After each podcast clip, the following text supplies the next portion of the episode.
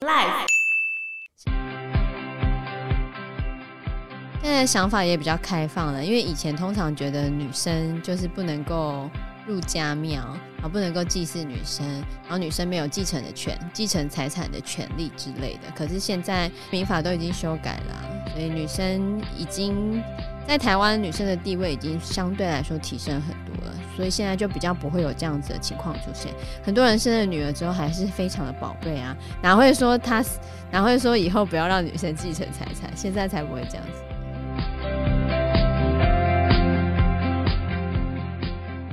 Hello，大家好，欢迎收听 Life，带你看见教室外的天空。我是 Joyce，我是 Anna，我是 Fana，我是 Joe。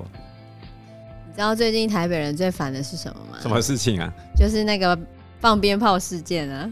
哦，就是蒙甲的青山宫嘛。对啊，他们放了三天三夜的鞭炮，据说啦，太扰民了，超级扰民。对啊，人家半夜十二点的时候还听到鞭炮没咻咻咻咻咻，一整天吗？啊，一整晚上。他礼拜天接礼拜一的那个凌晨放了一整个晚上，因为隔天大家都要上班，所以大家打电话塞爆一九九九专线。然后一九九九专线回复的是罐头讯息，说 关于蒙啊，关于青山宫的讯息，请您直接接洽蒙甲青山宫。而且他还没有付青山宫的电话，气死了所有民众。对啊，所以整个完全被瘫痪。然后接下来他们就去瘫痪柯文哲跟。蔡英文的脸书为什么呢？因为他们也有参加这个，还有林长佐当地的立委也被灌爆。所以你相信这个吗？重点不是相信，你不觉得听完那个烟火，感觉就很能够扫除瘟疫啊？是这样吗？秀蹦秀蹦，然后瘟疫就隔天要上班，喜气呀？有这样子吗？那跨年的时候大家还不是放烟火？不然你跨年放烟火是要去除瘟疫的，我听你在讲。就 happy 呀，啊，开心啊！所以王也是瘟疫是一件很开心的事情。我说去除瘟疫啊，你不觉得很喜气啊？但是绕境就可以去除瘟疫吗？有没有那种喜气的感觉？我觉得这太迷信了。我也觉得，而且尤其如果是在黑那个晚上发生这种事情，我觉得会气死。所以当地的居民完全没办法忍受这一件事情。对，我觉得民俗，哦，我的确觉得蛮蛮可怕的啊，就是。完全没办法睡觉一个晚上。对啊，是可以做这件事情，就不排斥这件事。可是选对时间很重要。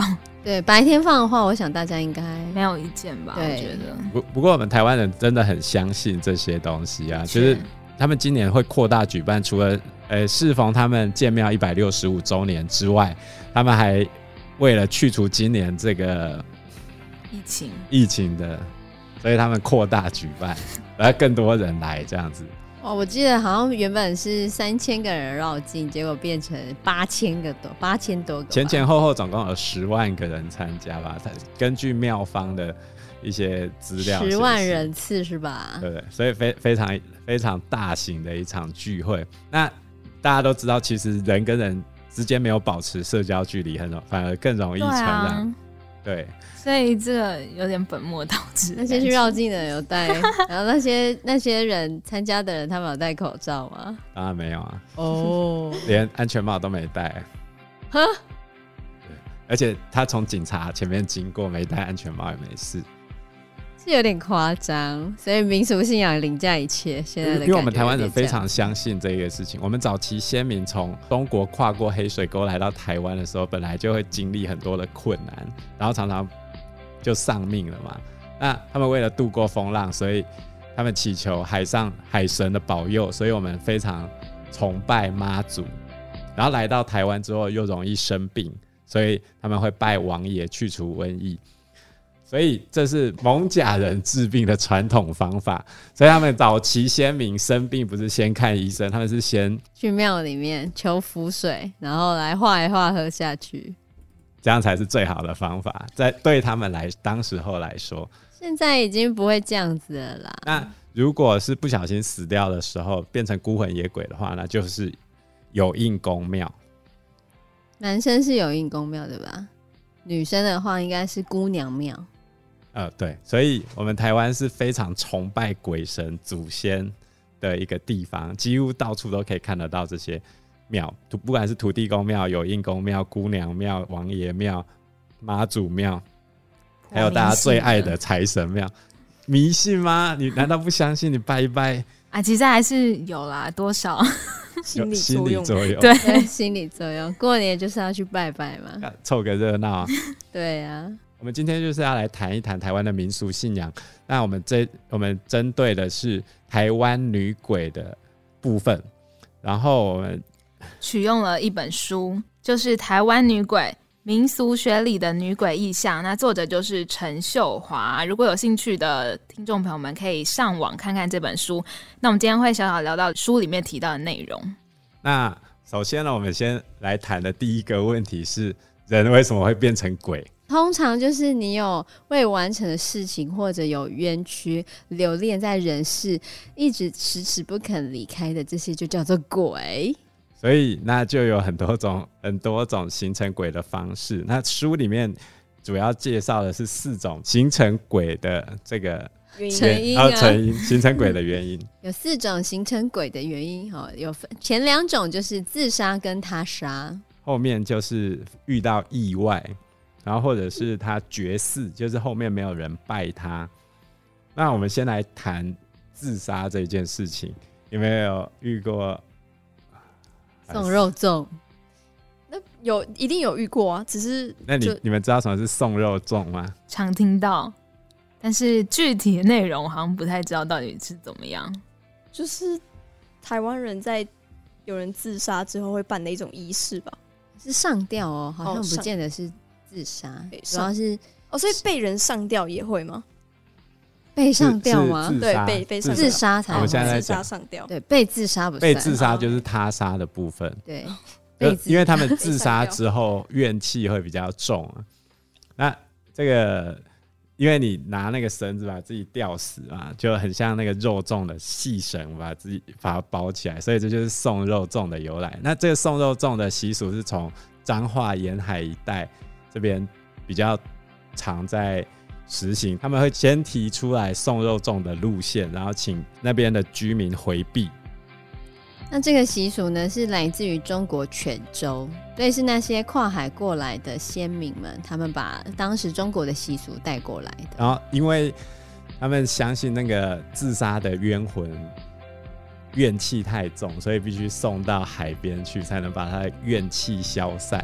不然那些怨气冤魂应该会找替身，对不对？对对对。对这就让我想到，我大学的时候曾经到女生宿舍的时候，要去修电脑，对对，工当工具人要修电脑的时候，突然我发现旁边怎么有警察走了下来。我知道，因为那时候学校有发生上吊的事情。没错，就拿了两个人拿了一个袋子下来，然后我还在想说那个警察拿了什么袋子下来，呃，原来就是那个那个大大体大体，然后。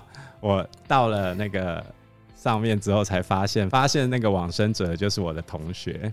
然后他早上要去晒衣服的时候，把那个我们顶楼的那个晒衣场的门打开的时候，他发现有一个东西挂在那个地方。然后他早上的时候没看清楚，然后他以为是美术系的同学的作品吗？对，对，对，因为我们那时候美术系会在学校的墙外面挂那个，就是。那个什么？什么挂那个模特啊？就是 挂在那个墙上。对 对对，他们说那个是艺术，因为那时候我们还被投诉，就是经过的民众觉得好可怕。白天还也就算了，晚上的时候就挂一个在那边，然后我们那时候以为是美术系，竟然在顶楼也在搞这个装置艺术，结果没想到。然后那个同学还翻到正面去看，天哪！你看，哇，吓到爆是一个往生者。对对对对对，然后那个舌头就真的是会吐出来。对对对对对，真的吐出来，很长。那我跟你讲哦，收惊。当然要收惊啊，吓死了。啊，所以，哎、欸，我们台湾传统信仰上就是认为自杀的人，哦，这种怨气要想办法让它消散。那他杀的人，那就是另外一个，就是你只要被杀死，那可能就会去进行报仇啊。那我们等一下会讲到一些跟他有关的故事。那另外一个后面我们提的就是意外、意外身亡的，但也有可能变成，也有可能变成鬼这样。我想问你们一件事情，那如果今天你们自家附近真的有送肉粽的话，你们会敢看吗？不会啊，应该为什么要看？我们要尊重，我们要尊重习俗。真的，宁可信其宁可信其有。不然你不相信吗？没有，前阵子新闻就有提到，有一个有一个妇女，她就真的不相信，她就真的往外面一看，然后隔天就离奇，就晚上就跟丈夫大吵一架，隔天离奇身亡，哦，而且是一模一样的死法。真的、哦，真的，所以宁可信其有啊。对啊，书里面还有提到另外一个案例，就是在开学的时候，有一群大学新鲜人在学长姐的带领之下，他们到了桃园大园空难的地点附近。我讲一下大园空难。大园空难就是我们台湾呃近年来最大的一场空难。那那一场空难里面还死掉了我们当时候的央行总裁。叫徐远东啊，很多很多人都往生掉。那因为当天的碰爆炸非常剧烈，所以那时候呃很多人的那个大体是没办法保存的。那早上的时候醒过来，发现那个树上就挂了一些那个碎掉的大体，啊还有还有一些大体跑喷到人家的阳台，这样子非常可怕的一场空难。哦，那那一群大学生呢？他们就是去大园空难地点举办试胆大会。过程中虽然大家都非常的忐忑，但还好试胆过程顺利结束了。但是结束之后，很多人还舍不得离去，就开始聊天联谊，然后甚至围坐在一起开始说了鬼故事。这时候有一个新生，他叫小茹，他分享自己曾经跟家人到国外旅游的前一个晚上，梦到自己搭的班机会发生空难。隔天起床之后，十分的担心，他把这个梦境告诉家人之后，被家人斥责说他太小题大做了吧。但是最后空难还是发生了，过程中乘客哀嚎哭喊，但无论如何祈求，最终还是死了。听到这边的时候，当下的气氛变得十分诡异，就有人提议赶快结束这个聚会。结果回程的时候，学长姐在点名，发现根本就没有刚刚小茹这一个人。有可怕、啊，蛮可怕的。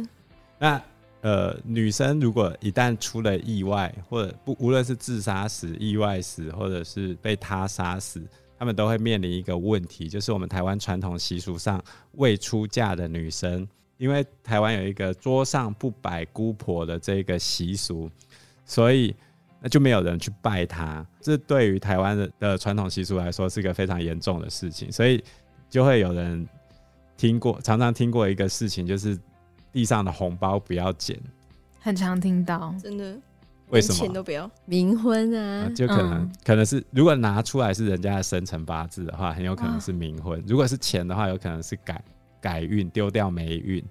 那呃，遇到冥婚啊，或者是遇到人家托梦，就会出现这种类似的故事。这些女生的在故事里面的背景，大概有，就是第一个，她们可能。被虐待啊，或被遗弃，这是第一种类型。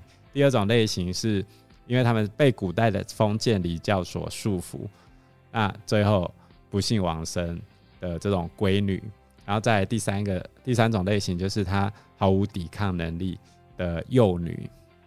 那在书里面介绍了一个呃台湾的一个传统习俗，叫做伊阿沟。你们知道你们知道伊阿沟是什么吗？伊阿沟不知道。哦，我们我们介绍伊阿沟的的操作方式之前，我们先来讲一下伊阿沟是怎么来的。伊阿公呢，就是以前啊有一对兄妹，那妹妹呢是三岁，然后哥哥十六岁，那他们的家境非常的困苦。他们的双亲呢，在女孩出生没多久呢，就因为生病然后过世了。所以呢，在这个邻里之间啊，这位妹妹呢，就是出生的这个女孩就被视为是不洁之物，就是克死父母的扫把星，所以大家呢都离他们很远，就是敬而远之。那哥哥在十六岁的这一年呢，就和从小一起舞的玩伴成了亲，但是呢，嫂嫂就听信邻里之间的闲言闲语，就是妹妹就是一个扫把星，所以就把。这个老公的妹妹呢，当做是眼中钉，时常就是要虐待这个妹妹。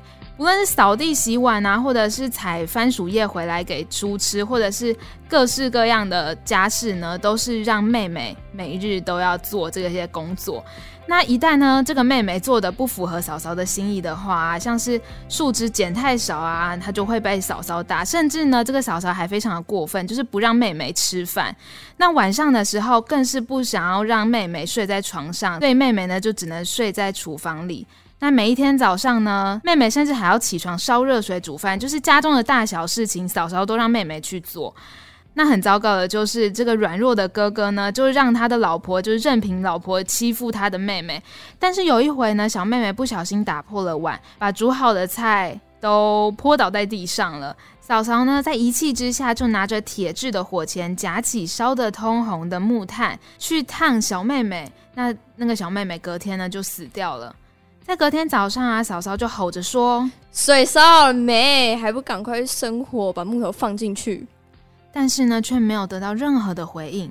于是嫂嫂正要对着小妹妹发怒的时候，发现小妹妹动也不动，早就已经断气了。那为了避免被抓去关，嫂嫂就找了一个非常隐秘的地方，把小妹妹埋在猪草里的隐秘之处。小妹妹失踪之后啊，哥哥到处寻找她的踪影。后来，嫂嫂常看到小妹妹的鬼魂坐在炉灶前，不然就是看到小妹妹一个人坐在屋檐的下面，椅子呢随着身体摇来晃去的。不久之后，嫂嫂就像被鬼魂缠住一样，生病去世了。由于这个小妹妹是在竹椅上过世的，因此呢就被称为是伊阿沟。那伊阿沟后来就被当成一种算命卜卦的游戏，其实跟碟仙、钱仙有点像。可是它是专属于女生的，尤其是未婚女生的，就要拿椅子，然后去问事情。对，然后，呃，传说中有一种说法是，如果今天来玩这个伊阿沟的人不是处女的话，他就不会动。所以，所以就叫小朋友玩，啊完全小朋友，有没有到完全小朋友？高中生。之类的，你确定国高中生？你确定国高国高中生还能玩？国中生啊，国中生。你确定国中生还能玩吗？呃，有一些国中生可以喽。对呀、啊，呃，就是未婚有限制。对，对，可是我小，可是我以前都没有听过伊阿沟，但是倒是玩过笔仙跟碟仙啊。对，然后伊阿沟的操作方式就是先找本机啊、扫帚、椅子或竹骡子这些家具。然后改造改造，然后改造成年轻女孩的形状。那各地会有一些差异的，通常是用红布盖在竹椅上，然后上面准备个饭匙，然后再摆上粉饼、花、糖果、剪刀、尺跟镜子。然后接下来两个人各拿一边的椅子脚，然后大家一起唱咒语歌来招伊阿沟。要怎么唱啊？鸭哥鸭记，千里哥哥来者意，好像是从这样子唱的吧？这是其中一一个版本的一部分的歌词。那呃，台湾歌谣里面，简上仁老师他也有演唱过其他的版本的歌曲，大家可以上网听一下。那据说椅子灵，据说灵魂降临的时候，椅子会变沉重，很像有人坐在上面。然后接下来你就可以问问题。那呃，如果你是用饭匙的话，就是饭匙头的前后摆动来回答问题。那第二种就是那个椅子会跳嘛，然后就是敲，它会敲几下，所以你会问的问题都是跟数字有关，那它就会啵啵啵跳几下这样子。比如说你几岁会结婚啊，几个男朋友这样子之类的问题，通常都是跟感情有关的。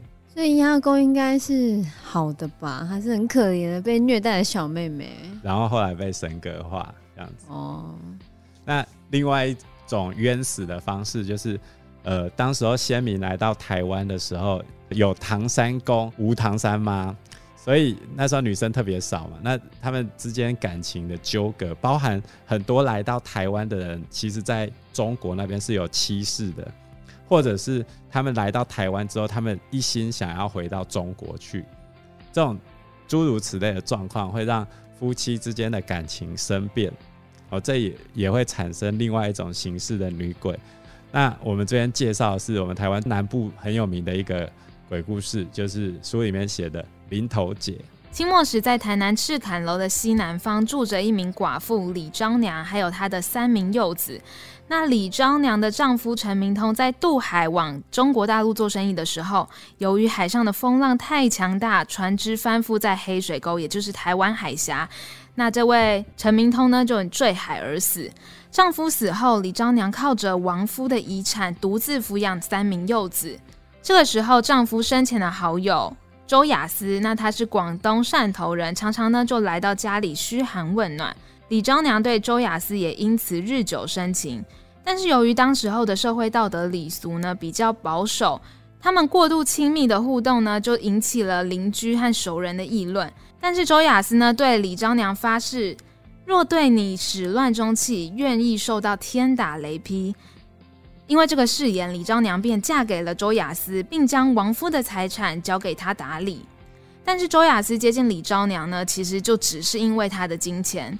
周亚思用李章娘大部分的财产，买了一批樟脑和蔗糖，从台湾运到了香港转售。在获得了暴利之后呢，就回到了广东，并且娶了另外一个新的老婆。那被遗弃的李章娘呢，在台湾苦苦的等待。可是呢，李章娘却完全不知道周亚思早就已经逃走，并且娶了一个新的老婆。她还每一天呢都等着周亚思的归来，但她却毫无音讯。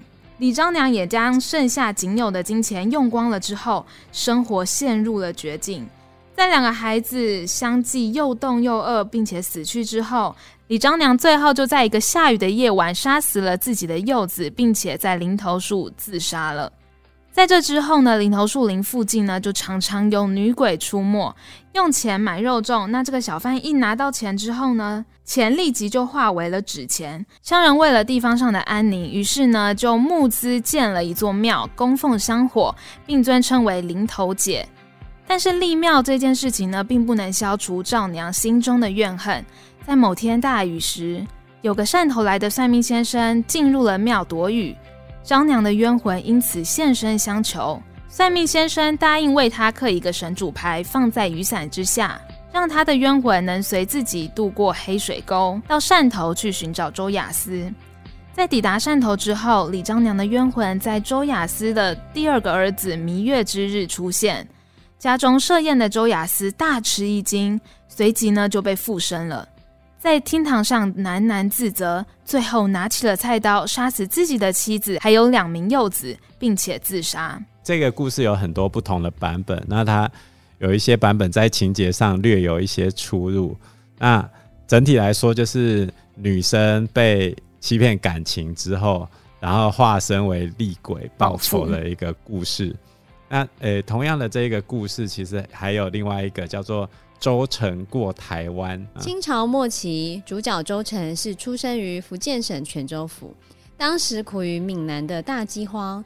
听闻一八五八年天津条约之后，台湾的沪尾、基隆、安平、打狗四个港开港，和西洋列强之间的国际贸易颇有获利机会，所以他告别了家乡的父母和妻子儿女，变卖了所有的家产，筹借了一大笔钱，独自从唐山过台湾经商。当周成抵达台湾的时候，由艋舺入台北城，一见到台北的富裕与繁华，遍地烟花，他无法忍受寂寞，抵抗诱惑，所以到青楼寻欢，迷恋了大道城的知名酒家女郭阿面，完全忘了经商的事情。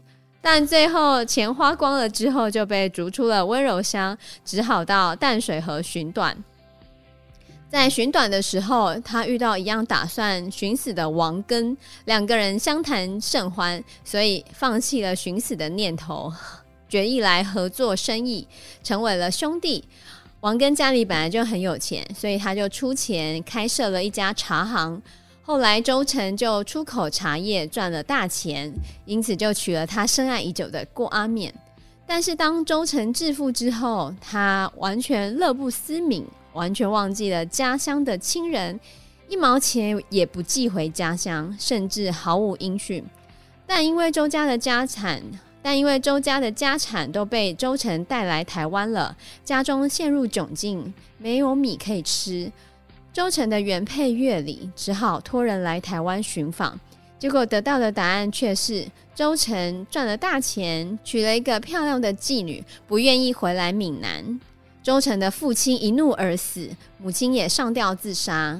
月里于是带着孩子周大石和公婆的神主牌位渡台寻夫，但没想到周成竟然跟郭阿面共同下毒，杀害了月里。之后，周成被月里的冤魂附身，发疯了。某天在喝醉酒回到家中之后，见到刚睡醒还披头散发的阿面，大喊着“不要过来，不要过来”。最后，周成冲进厨房取了菜刀，对阿面呵斥：“这次一定砍死你，看你往哪跑！”所以乱刀凌迟了郭阿面。郭阿面肚破长流，死状凄惨。这样的一个故事就是同样的，就是恶有恶报啊。然后他们背后的原因都是在叙述移民的男子借由当地女子的协助，就是台湾女子的协助，有不错的发展。然后后来演变成抛弃。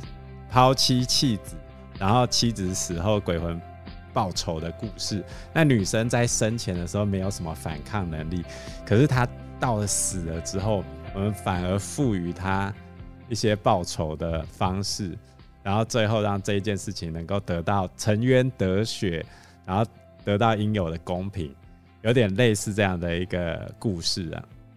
为什么这些人都会遇到渣男呢？我我我刚才讲过啊，因为。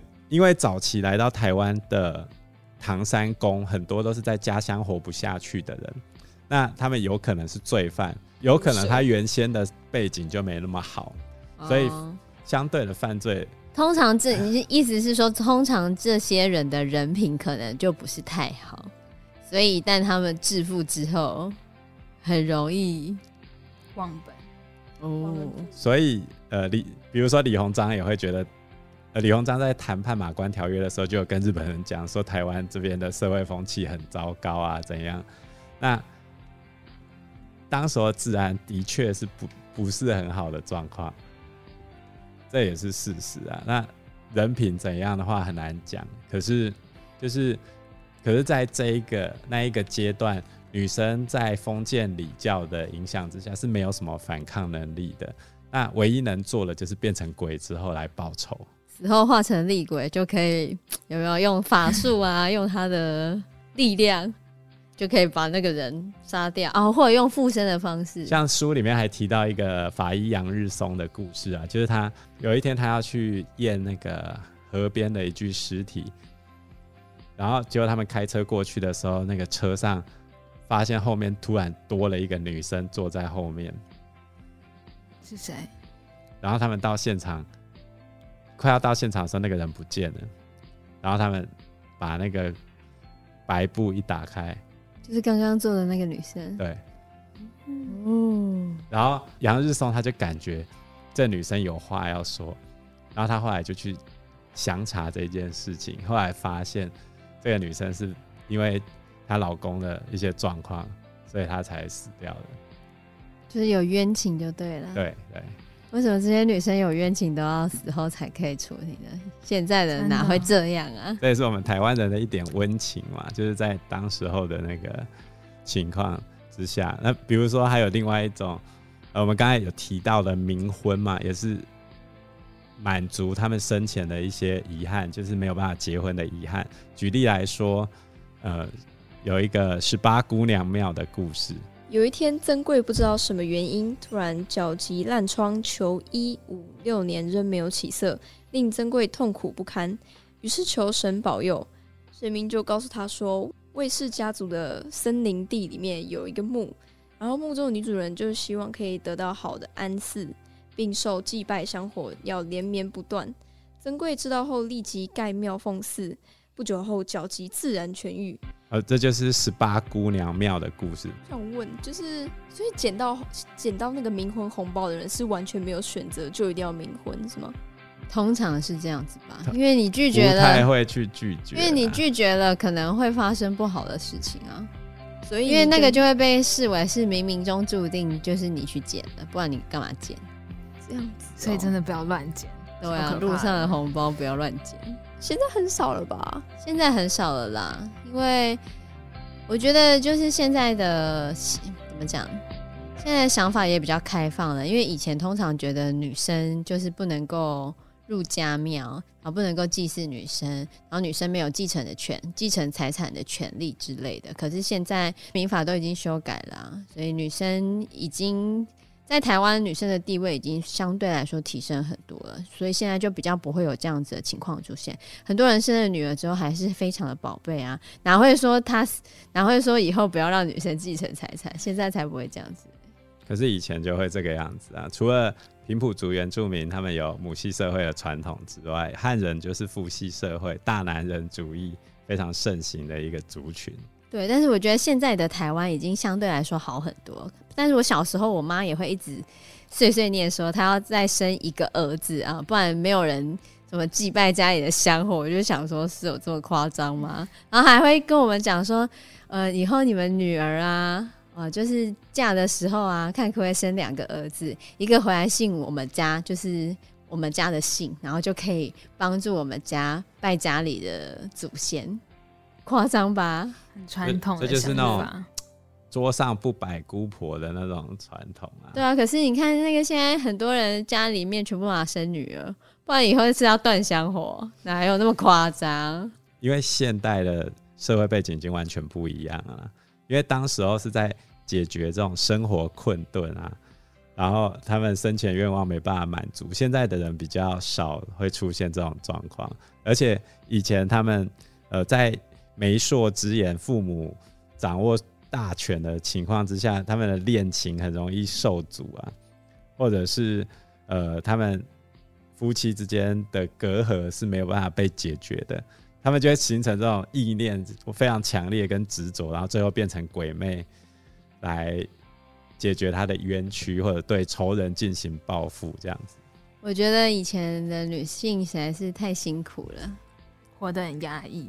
对啊，现在我觉得现在台湾的女性算是在东亚吧，东亚这边里面算是相对比较好的。现在就很推崇那种新时代女女子主义啊。对啊，新时代的女性，像日本跟韩国，他们女性的地位还是比较低。比如，对，比如说你看日剧，女生都要毕恭毕敬的对她的丈夫。然后倒倒开水的时候，或者倒一咖啡的时候，一定是女生去倒。对啊，在职场上面都是女生去负责这些事情。然后在韩国的时候，也是就是。我记得就是爸爸啊，或者那种家中长辈，男性长辈都是家中权威的来源。然后，但是然后妈妈婆婆还是会欺负媳妇这样子的。我我之前有听说过有人交韩国女朋友啊，然后他去就我的朋友去找他玩嘛，然后他走进去之后，他那个韩国女朋友一走进去那个他们租的房间，那韩国女朋友就去把那个鞋子拿好，然后摆给男生穿。然后所有事情都是那个韩国的女友在做，确实是韩国女友，不是日本女友。韩国的。我刚好前阵子有看到一个文章，一个网友留言啊，不算文章，就是因为这阵子那个福原爱跟江宏杰很红，因为那个全民运动会还是什么的，然后就有个网友在下面留言说，其实福原爱就是很传统的日本女性，然后她很会给男生面子，然后其实台男跟日女的组合还蛮奇妙的，因为台湾男生就已经受够了那种。呃，台湾女生的那种公主病的压迫，然后那个日本女生就是因为一直都是在那个男性的压，就是压迫之下，然后就是会对男生很好啊，然后所以当台南跟日女的结合，就会觉得哎、欸，有一种特别特别的神奇的化学作用，都彼此可以疗愈彼此，对对对，有一种疗愈的感觉。我觉得哎，好有趣哦！就是那时候，就我朋友们，就是最近都在讨论福原爱，就很会当人人妻这样子。我 就觉得现在的那个不太一样，因为其实台湾也有一批男生是非常丑女的，就是。仇恨女性哦，因为觉得台湾的女生就是公主病，主病然后都把男生当工具人，利用完就走，然后觉得台湾的女生为什么都颐指颐指气使的、啊，或者或者是把竹科工程师当成是回收业者。可是那为什么台湾可以从以前到现在慢慢走向平等，那日本跟韩国就没办法？因为我们台湾是移民社会，所以我们一向对于外国的东西是比较适应的。你可以说我们台湾杂糅了，呃，就我们台湾糅合了非常多不同的文化素养在里面。我们可以说是全亚洲最西化的一个区域，就是在思想跟意识上，我们是最西化的。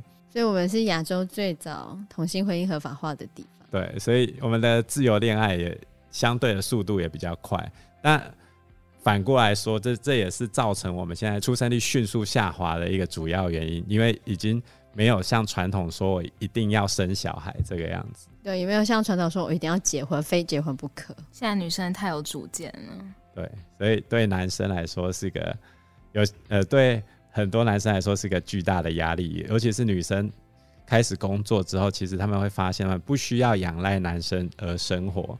对啊，自己也可以啊。他们也不需要小孩来束缚他。对啊，所以传统的社会就是因为女性都是要在男性，女性传统就是在家里相夫教子的这种。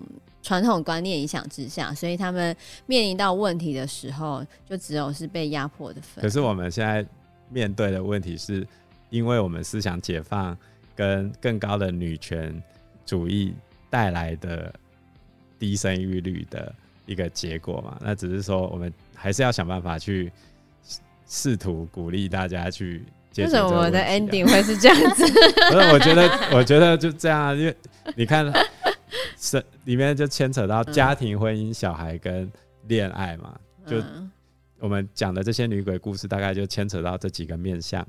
我们的生育率问题，面对我们这些全新的思维模式，包含同性婚姻，包含呃女性更高的女权信仰、女权主义的时候，我们不是很单纯说它是一个严重的国家问题，然后就没有对策。我们还是要想办法去解决它。所以解决对策就是赶快去报名。什么？我爱红娘 啊！不行，不行，透露出我的年龄了。不是我爱红娘吧？是就赶快有我们我们支持多元成家，是吧？所以我们应该要没有这个问题是存在的，那只是我们要如何去，我们我们我们也支持这些新的想法融合，只是我们要找到一条新的出路来解决这个问题，只是我们目前还没有找到好的方法。哎，两位未婚的有什么看法？那已婚的有什么看法啊？走入婚姻，走入婚姻，我觉得就是要遇到一个好的人，其实不是那么容易。因为我身边还是有很多人是没有走入婚姻的，他们就是觉得结了婚不见得会更好。对，但是我结婚的怎么讲？已婚的朋友们有没有后悔呢？这就不知道了，就要问。那你自己有后悔吗？不会啊。哎、欸，你们都不想结婚哎、欸，真的很糟糕哎、欸，怎么办呢？没有啊，没有说不想结婚呢、啊，就的确啊，真的是要遇到对的人。对啊，我觉得遇到对的人，真的好像不是一件容易的事情。太难了吧？对啊，不是重点是要忍忍受公主病的。不会，我觉得也没有那么多人有公主病。你不能说我身边没结婚的都公主病啊，这样不行哦、喔。但是，但是。男生妈宝病的情况越来越严重，对，这也很可怕。其实我觉得两个人要组成一个家庭，就是结婚，就是两个完全生活背景不同的人，然后要聚在一起成为一个家。我一直觉得是一件很难的事情，所以对于结婚这种事情，我都觉得很可怕。怎么可能会遇到一个？就我到现在有点不太相信自己可以遇到一个真的是好的人、对的人，就是俗称的对的人，因为我觉得太难了。不会吧？你看你家里不是也还蛮幸福的，所以应该对我，我觉得爸妈他们的那个爱，他们的爱情模样是我很喜欢，但是我一直不相信自己可以遇到像这么完美的爱情。那不相信的点是什么？因为可能我觉得我是应该是比较爱自己的人，我没有办法想象就是两个完全观念不同的人，然后要或者是生活。习惯完全不一样，然后你居然要成家，然后我还去包容他的一切，就好难哦。我不知道，可能我还不够成熟。相对的，他包容你，也就代表你包容他，就是是一个互相的概念。是互相的，但是可能目前截至目前为止，就是我还没有那个心思想要让自己的时间就花在另外一个人身上。对，难过。我们的我们今天节目就到这边了。如果喜欢这集的节目内容的话，要记得订阅 Life 生活志，在各大平台上都可以收听到我们的节目，也记得要按五星哦。拜拜，拜拜，拜拜。